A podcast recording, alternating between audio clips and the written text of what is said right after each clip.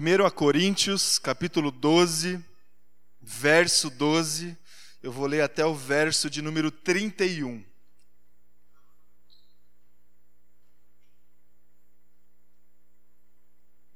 A gente vai conversar aqui nos próximos minutos sobre a palavra. Todos encontraram aí? Amém? Acompanha comigo a leitura. Ora, Assim como o corpo é uma unidade, embora tenha muitos membros, e todos os membros, mesmo sendo muitos, formam um só corpo, assim também com respeito a Cristo. Pois em um só corpo todos nós fomos batizados em um único Espírito, quer judeus, quer gregos, quer escravos, quer livres e a todos nós foi dado beber de um único Espírito. O corpo não é feito de um só membro, mas de muitos. Se o pé disser, porque não sou mão, não pertenço ao corpo, nem por isso deixa de fazer parte do corpo. E se o ouvido disser, porque não sou olho, não pertenço ao corpo, nem por isso deixa de fazer parte do corpo. Se todo o corpo fosse olho, onde estaria a audição? Se todo o corpo fosse ouvido, onde estaria o olfato? De fato, Deus dispôs cada um dos membros no corpo segundo a sua vontade. Se todos fossem um só membro, onde estaria o corpo? Assim, há muitos membros, mas um só corpo. O olho não pode dizer à mão: Não preciso de você, nem a cabeça dizer aos pés: Não preciso de vocês. Ao contrário, os membros do corpo que parecem mais fracos são indispensáveis. E os membros que pensamos serem menos honrosos, tratamos com especial honra. E os membros que em nós são indecorosos, são tratados com decoro especial. Enquanto os que em nós são decorosos, não precisam ser tratados de maneira especial.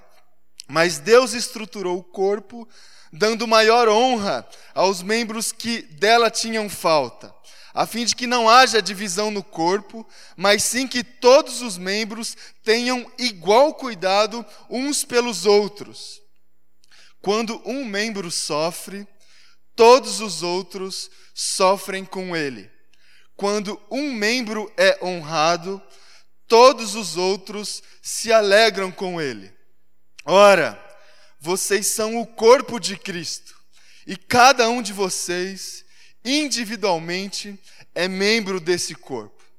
Assim, na igreja, Deus estabeleceu primeiramente apóstolos, em segundo lugar profetas, em terceiro lugar mestres, depois, os que realizam milagres, os que têm dons de curar, os que têm dom de prestar ajuda, os que têm dons de administração e os que falam diversas línguas.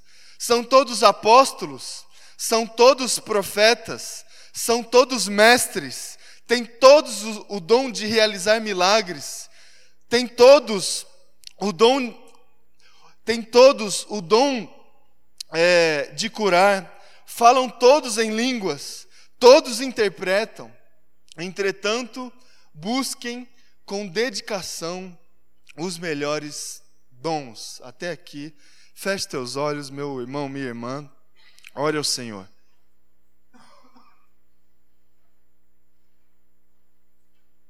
Senhor Deus Pai, diante da tua palavra, lida que é alimento precioso para nós, nós nos submetemos, nós curvamos o nosso coração e com uma expectativa muito grande, Deus, que o Teu Espírito Santo fale conosco agora, através da reflexão da Tua palavra.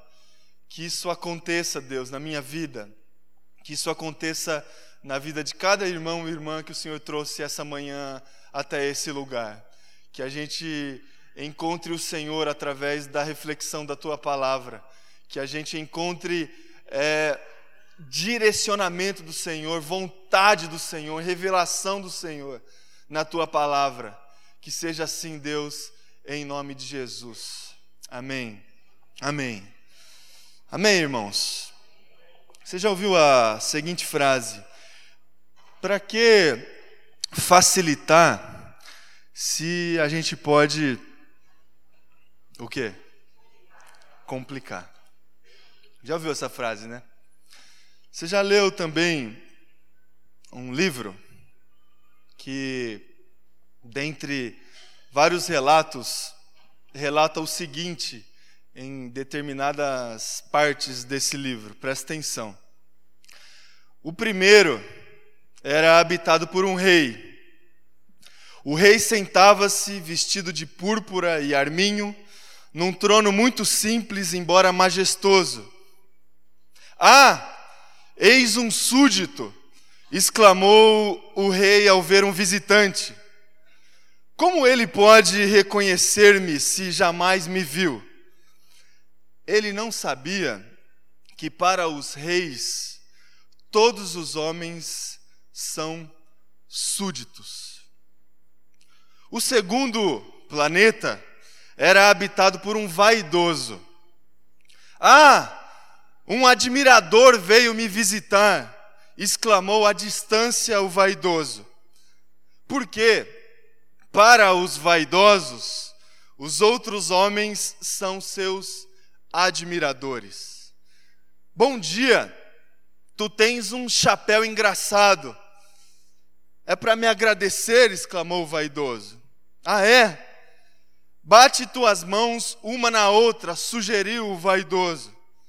Após cinco minutos de exercício, cansou-se com a monotonia daquele jogo. É para o chapéu cair? perguntou ele. Mas o vaidoso não o ouviu. Os vaidosos só ouvem os elogios. O planeta seguinte era habitado por um bêbado essa visita foi muito curta, mas o deixou mergulhado numa profunda tristeza. Que fazes aí? perguntou ele ao bêbado. Eu bebo, respondeu o bêbado com um ar triste. Por que bebes? Para esquecer, respondeu. Esquecer o quê? Esquecer que eu tenho vergonha. Vergonha de quê? vergonha de beber, concluiu o bêbado. O outro planeta era do empresário. Estava tão ocupado que nem sequer levantou a cabeça quando chegou. Bom dia, disse-lhe esse. O teu cigarro está apagado. Três e dois são cinco, cinco e sete, doze.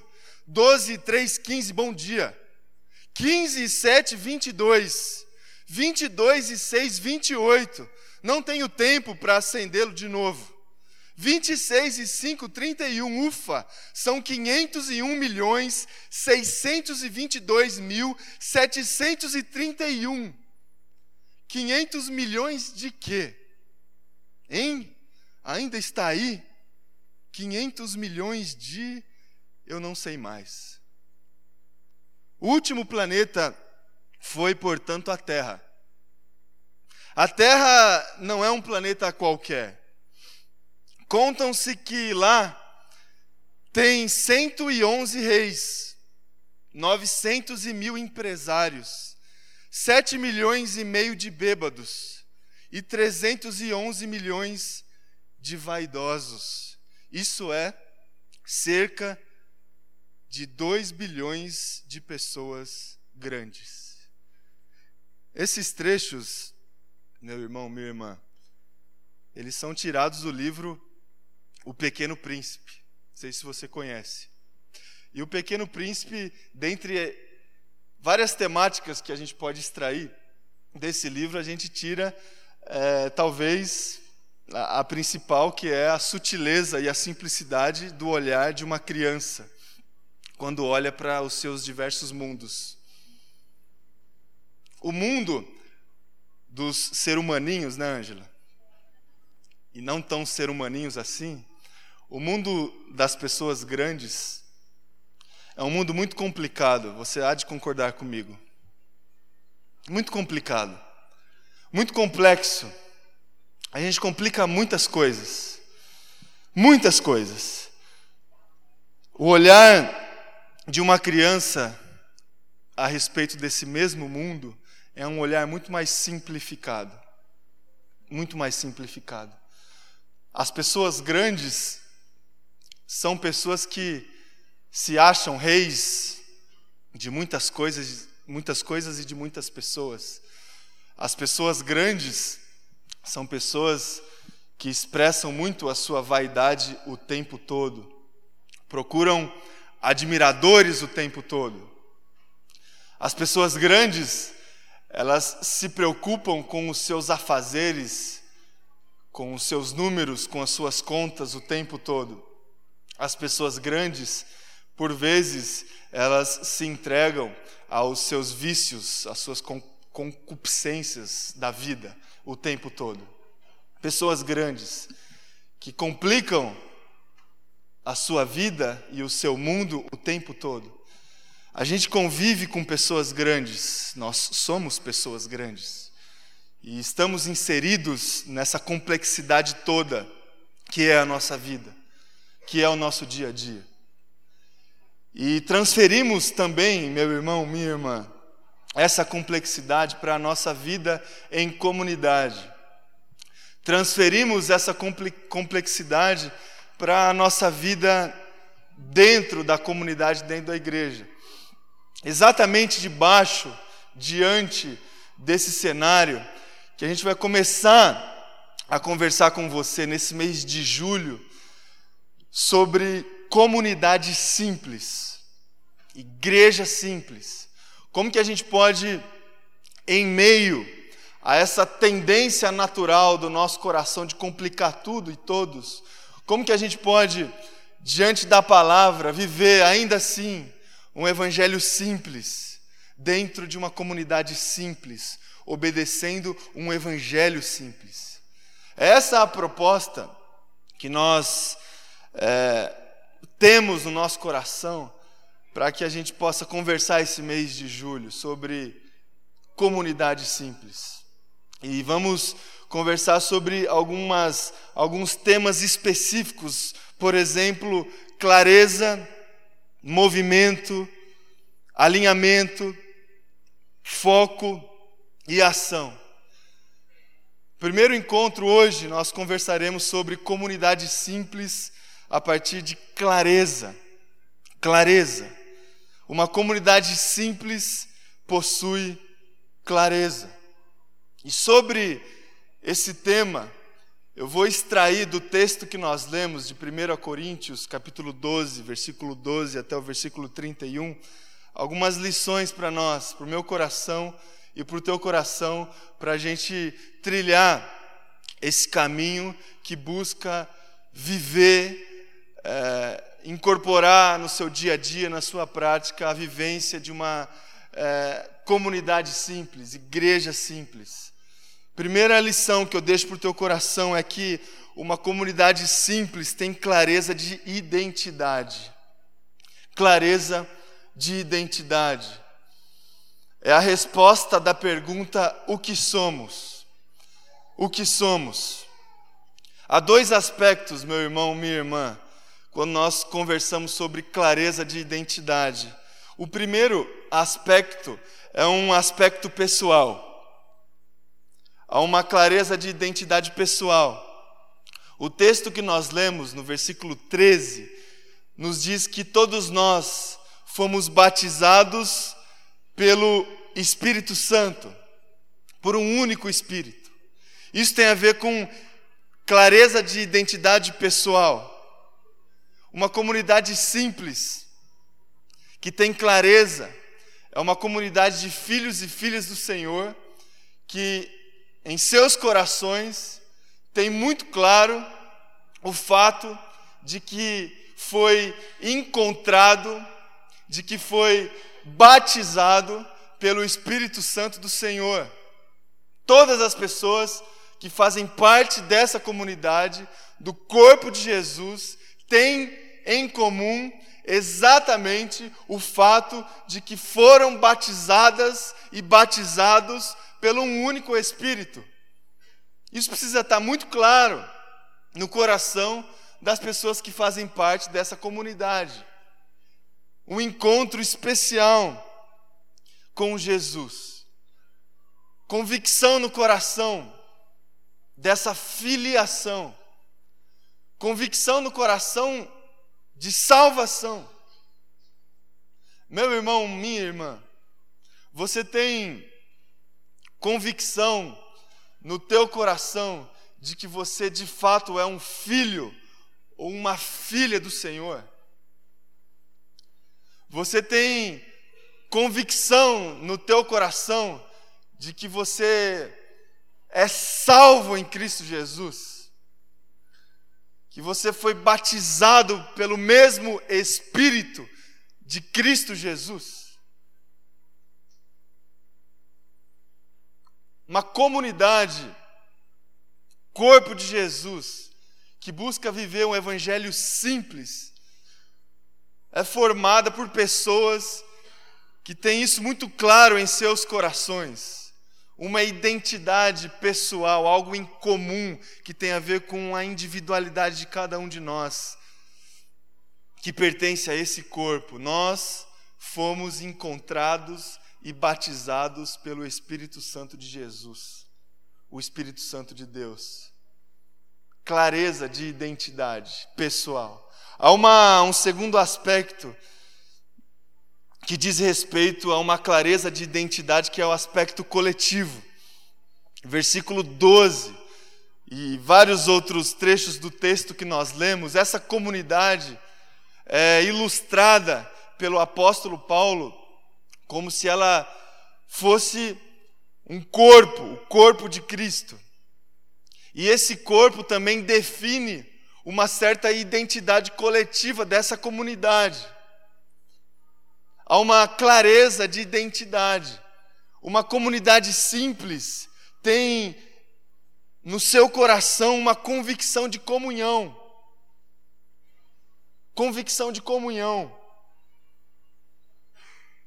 A gente precisa, meu irmão, minha irmã, no nosso coração, quando a gente pensa sobre igreja, sobre vários aspectos complexos que a gente pode identificar na igreja de Jesus hoje em dia, e a gente identifica muitos penduricalhos em várias comunidades que se autodenominam corpo de Cristo. A gente identifica várias faces de uma possível identidade de uma comunidade de Jesus.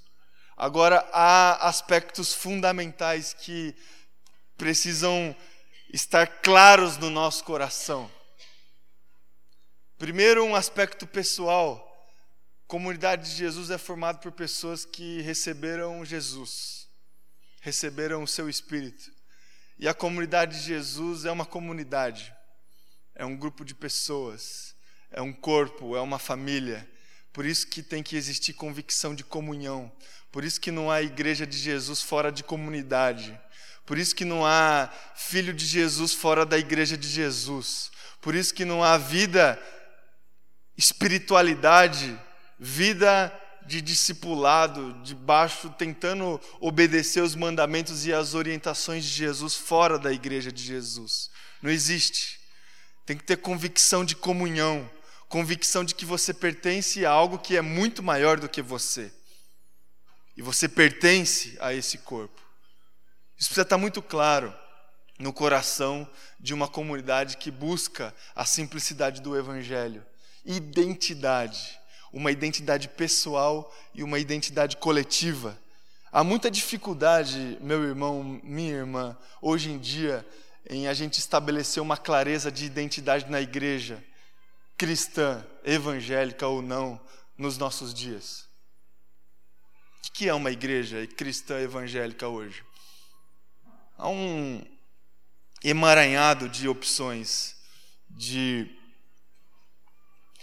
é, de opções, digamos assim, de várias igrejas.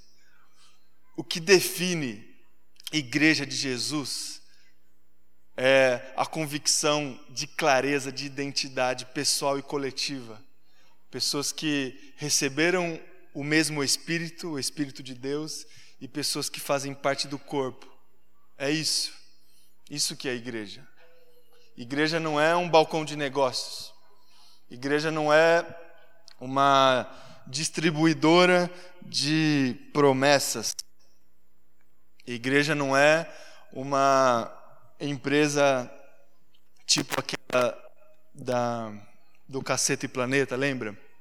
Da Indústrias Tabajara, que os seus problemas acabaram, sabe? Igreja não é isso aí. Igreja é gente que encontrou Jesus e gente que vive no meio de gente. Isso é igreja. E a gente precisa ter isso muito claro. E gente que vem se encontrar com, com gente para servir quem é o cabeça desse corpo. Adorar Jesus Cristo. E a gente faz isso como igreja. É isso. Esse culto, essa celebração, a gente celebra como igreja. Esse culto não é para vocês. Desculpa. Se você não sabia. Essas músicas aqui, a Ângela não apresentou aqui um, não fez uma apresentação musical para vocês. Eu não preparei essa mensagem, digamos assim, para satisfazer vocês. A gente está aqui como igreja para adorar Jesus, para colocar Cristo no centro das nossas vidas. E a gente depende aqui um do outro. Como igreja. Se tem alguém aqui que ainda não tem essas convicções, a nossa oração é que o Espírito Santo encontre essa pessoa e ela comece a fazer parte da igreja. E não somente do culto da igreja, mas da igreja. Essa é a nossa oração. A gente precisa ter isso claro no nosso coração. Clareza de identidade. Igreja é isso. Uma segunda lição que eu deixo aí para o teu coração diz respeito também à clareza, é clareza de adequação, que busca responder à pergunta onde nós estamos.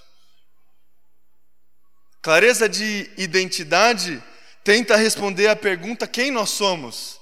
Clareza de adequação tenta responder à pergunta onde nós estamos. E aí também eu trago para o teu coração dois aspectos a respeito da clareza de adequação.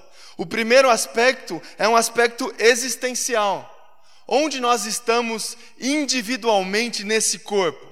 Versículo 18 do texto que nós lemos nos diz que Deus, a partir da, tua, da sua soberana vontade, dispõe os membros desse corpo de acordo com a sua própria vontade. Então, nós, submissos a esse Jesus Cristo, nós somos colocados em determinados lugares dentro desse corpo e a gente precisa identificar isso. Precisa existir, meu irmão, minha irmã, uma convicção de identidade carismática. Em outras palavras, você precisa conhecer quais são os dons que Deus, pela sua graça, derramou no teu coração. E quando você descobrir isso, você vai se localizar nesse corpo. Você vai entender o porquê que você faz parte desse corpo. Você vai entender é, os propósitos que Deus tem para a sua vida dentro desse corpo. Convicção carismática, convicção de dons e talentos, convicção de chamado, convicção de vocação. Há pessoas que já têm isso muito claro em seus corações. Qual é a vocação? Para que, que Deus, é, qual que é o lugar que você que você está dentro desse corpo, mas uma comunidade que se propõe a viver uma simplicidade do evangelho, uma comunidade simples precisa ser uma comunidade que consegue se adequar a partir dos carismas que Deus derrama no coração de todos que pertencem a esse corpo.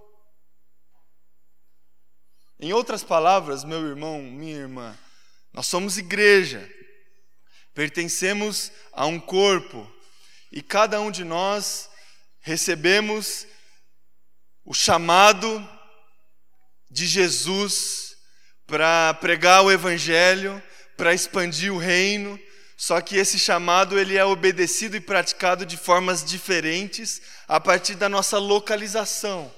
E o que define essa localização é a graça que foi derramada no seu coração e essa graça se traduz na sua vida com dons, talentos, chamado, vocação. Descubra, meu irmão, minha irmã, qual que é o seu chamado. Qual que é a sua vocação? Se você é mão, se você é boca, se você é canela, se você é braço, se localize dentro desse corpo, porque você só vai conseguir vivenciar plenamente comunidade se você conseguir se localizar. E Deus, meu irmão, minha irmã, derrama e derramou sua bênção, sua graça, os seus dons na vida de todos, todos.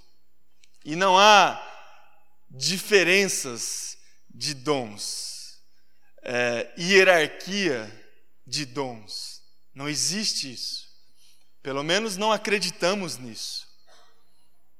Pelo entendimento que temos a respeito da vontade de Deus. O sacerdócio, ele é universal. Os chamados são todos. A igreja que cumpre a missão de, de Deus. Não são pessoas específicas. Então se localize, meu irmão, minha irmã. E um segundo aspecto de clareza de, de adequação é um aspecto comunitário. Há um senso de pertencimento. Versículo 26 do texto que nós lemos. Quando um membro sofre, todos os outros sofrem com ele. Quando um membro é honrado, todos os outros se alegram com ele. A, a gente precisa também, meu irmão, minha irmã, se localizar em comunidade e saber que há uma relação de interdependência entre os membros dessa comunidade. Convicção de afetividade convicção de afetividade.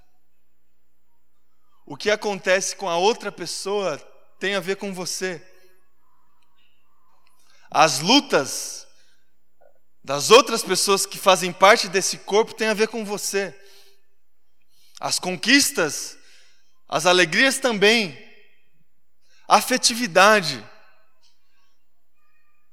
Isso precisa estar claro também no nosso coração essa localização comunitária, essa interdependência.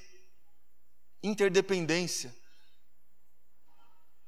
E há, meu irmão, minha irmã, certa dificuldade de entender isso nos nossos dias.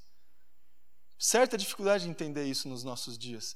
Porque muita gente, ou algumas pessoas, são inseridas no corpo de Jesus e não incentivadas a se localizar dentro desse corpo e de repente essas pessoas elas alimentam no coração que é, elas não têm muito a ver com o, o andamento desse corpo. Elas não precisam se entregar, elas não precisam servir, elas não precisam exercitar os seus dons e talentos.